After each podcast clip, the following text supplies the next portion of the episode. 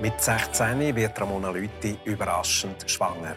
Zehn Jahre später sagt sie, Jetzt im Nachhinein kann ich gar nicht so recht sagen, wie ich das gemacht habe. Die meiste Zeit habe ich wohl einfach irgendwie funktioniert. wie sie als Teenie-Mama erwachsen worden ist, erzählt sie im Rahmen von 25 Jahren Fenster zum Sonntag.